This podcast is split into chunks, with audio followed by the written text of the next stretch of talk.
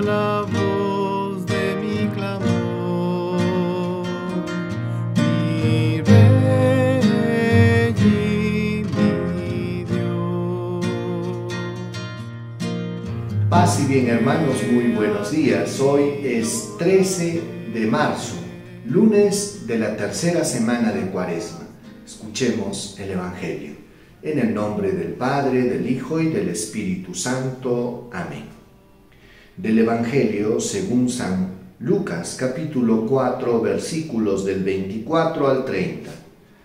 En aquel tiempo dijo Jesús en la sinagoga de Nazaret, les aseguro que ningún profeta es bien recibido en su tierra.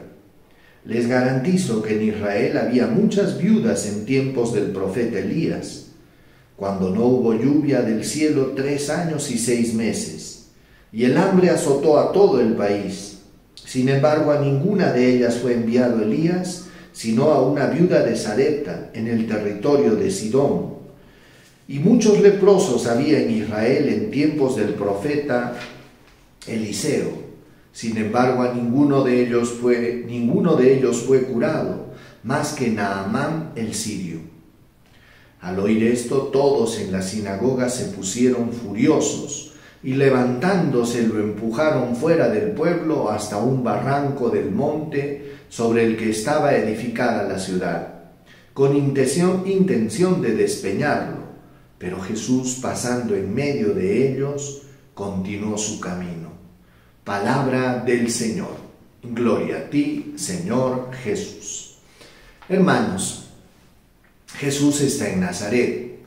Y recordemos que Nazaret era el lugar donde él se había criado, donde había crecido. Por algo le decían Nazareno. Entonces fue a la sinagoga de Nazaret y su llegada pues causó mucho impacto, en el sentido que la gente se admiraba de las palabras sabias que salían de su boca y de los signos que podía hacer con sus manos, signos milagrosos. Pero sin embargo, inmediatamente después de la admiración, aparecían los prejuicios. ¿No es este el hijo de José? ¿No es María su madre? Y dice que no querían creer en él. Y por eso que Jesús les dice, ningún profeta es bien recibido en su tierra. Y es que esto es lo que estaba sucediendo. No lo estaban recibiendo bien a Jesús, a su barrio, al, al pueblito donde él había crecido. Era el lugar donde lo conocían. Y sin embargo su corazón se quedó bloqueado. ¿Y bloqueado por qué? Por sus prejuicios humanos.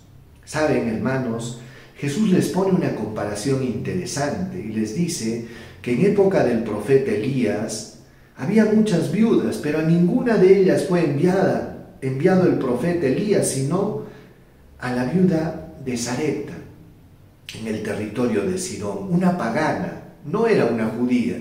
Lo mismo pasó con Eliseo. Había muchos leprosos en esa época, pero a ninguno de ellos fue enviado Eliseo para sanarlo, sino a Naamán el sirio, otro pagano, otro extranjero. Jesús quería despertar en ellos, despertar en ellos, hermanos, el interés y que se dieran cuenta de que estaban rechazando la oportunidad de la salvación, pero sin embargo su corazón, por el contrario, se llenó de rabia. Dice que intentaron despeñarlo, quisieron llevarlo y botarlo por un barranco, pero sin embargo Jesús se abrió camino y pasó en medio de ellos. Saben, hermanos, Jesús no podía morir de esa manera. Lo que pasó en, la pasión de Cristo no fue un vil asesinato, sino que fue un sacrificio, porque fue Cristo que se entregó libre, libremente. Recuerden que el Hijo, a mí nadie me quita la vida, yo la entrego libremente. Y es que para que, eh, para que se convierta en un sacrificio, se necesitan voluntad y libertad. Y Jesús por eso, que cuando sube a Jerusalén, Él sube sabiendo lo que le esperaba y con la decisión de hacer la ofrenda de su vida por todos nosotros. Pidamos pues al Señor, hermanos, que este tiempo de, de cuaresma nos ayude a convertirnos, a no quedarnos cerrados y bloqueados por los prejuicios humanos, sino que ir más allá y a tratar de descubrir a Cristo presente que nos está llamando en estas circunstancias a través de diferentes instrumentos. Por eso, abre tu corazón a Jesús. Vamos a recibir la bendición. El Señor esté con ustedes, con tu espíritu. Dios Todopoderoso los bendiga, los proteja, los guarde, les muestre su rostro, les conceda salud, paz, protección y bendición. Dios los colme de bendiciones en el nombre del Padre y del Hijo y del Espíritu Santo.